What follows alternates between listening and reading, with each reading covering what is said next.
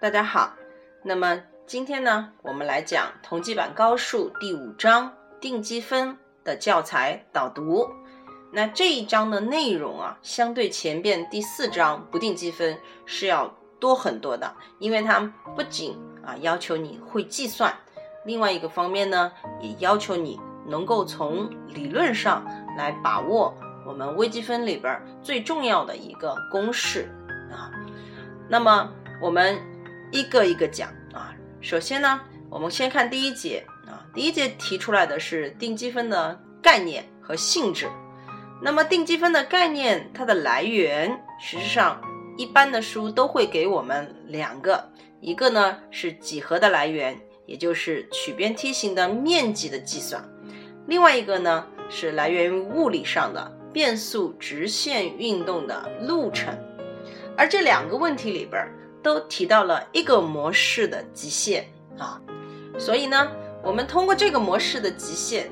引出了定积分的统一定义啊，所以请你注意了，什么叫做这个可积啊？定积分可积，这里边我们在定义里边是强调了的，就是这样一个特殊模式的极限，如果存在啊，我们就称函数 f(x) 在区间上是可积的啊，请你注意了啊，一定是什么？极限存在才是什么可积的。好，这是定义啊。另外一个方面呢，你可以看一下定积分的这个性质啊。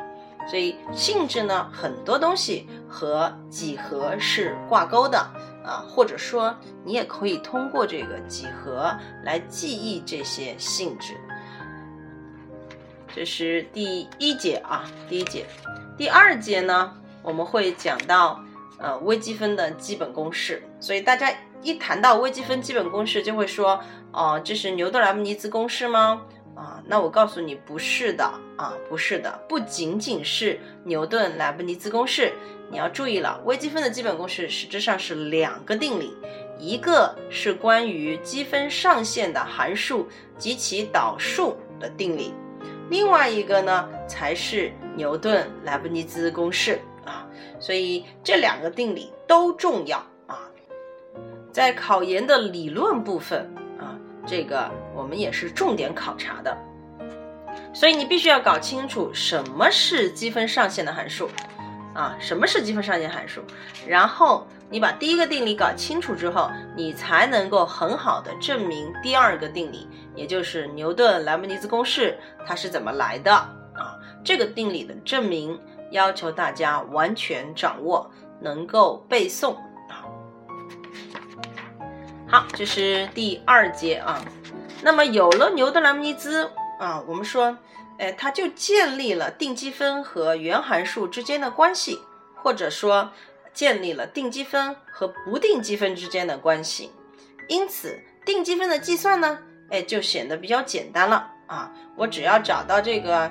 被积函数小 f(x) 它的一个原函数，然后按照牛顿莱布尼兹一下就算出来了。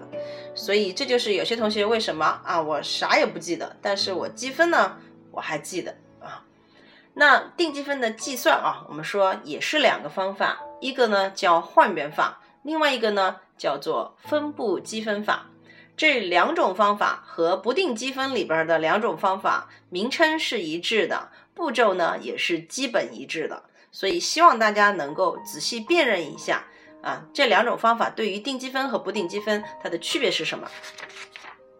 好，计算我不多讲啊，因为大家都比较熟练啊，可以多去尝试一下。那最后一个部分啊，应该说是定积分的一个延伸啊，因为定积分它对这个积分区间是有要求的，它是一个有限区间 a 到 b 的 b 区间上。对吧？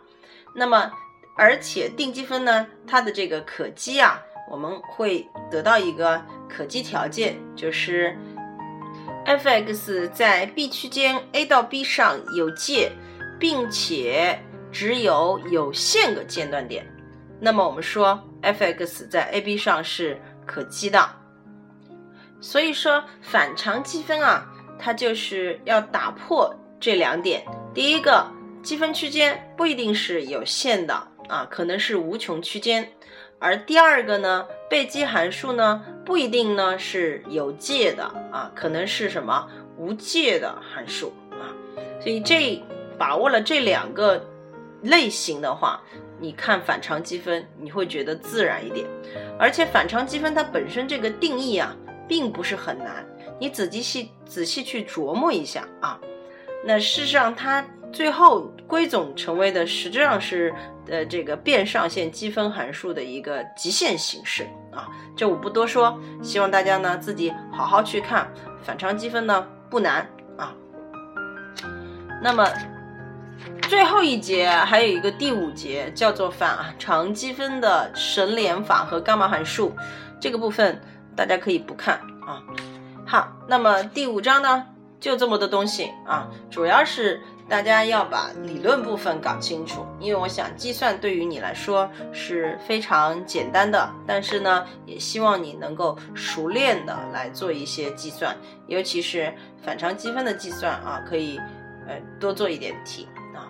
那就这样，今天我们讲到这儿，拜拜。